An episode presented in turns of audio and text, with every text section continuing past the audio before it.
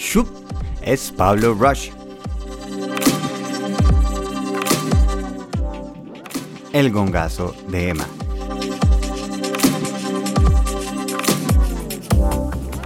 ¡Hey! Feliz lunes a todas y todos. Bienvenidos de vuelta a otra semana rica para poder tener el tiempo a nuestro favor, para poder seguir construyendo, aportando, aprovechando ese tiempo que tenemos. Y les quiero contar una historia. Hace poco estábamos en la cocina em, pataneando con mi hija Emma y de pronto ella empezó a correr por un lado y se pegó contra la pared. Y yo como un niño chiquito le hago, jaja, se pegó contra la pared. Y ella me dice, pues claro, estoy viva. Gongazo de sabiduría. Aquí ya se puede acabar el podcast.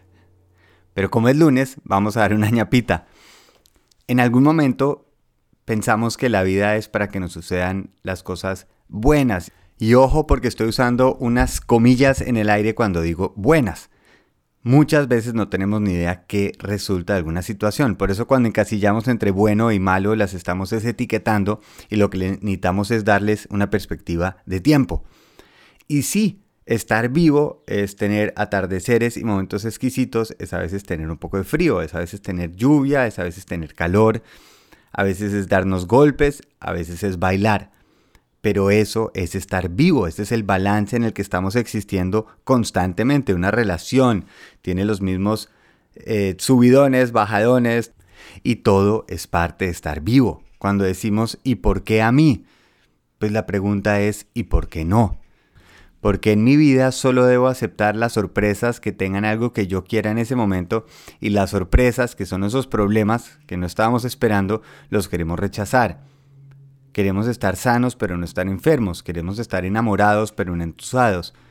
Y todo lo entiendo. Nadie quiere estar en una situación donde se sienta incómodo, donde esté sufriendo.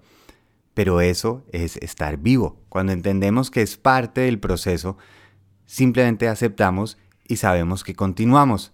A mí una frase que me encanta de Tony Bennett que decía que le hubiera hecho esto a Amy Winehouse es, si uno vive lo suficiente, la vida le enseña a vivirla.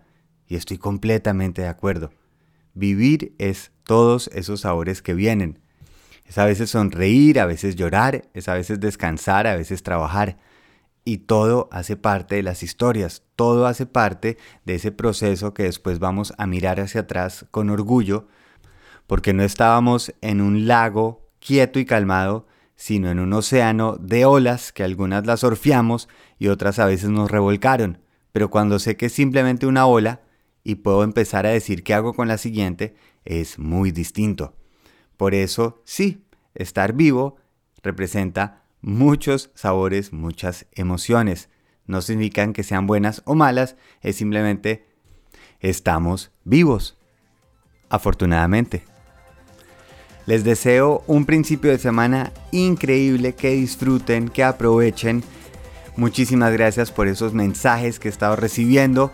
Si alguien quiere suscribirse es la mejor forma de apoyar y aún más bonito si alguien quiere recomendar. Sáquenle el saborcito a ese día de hoy. Un abrazo grande y feliz viaje.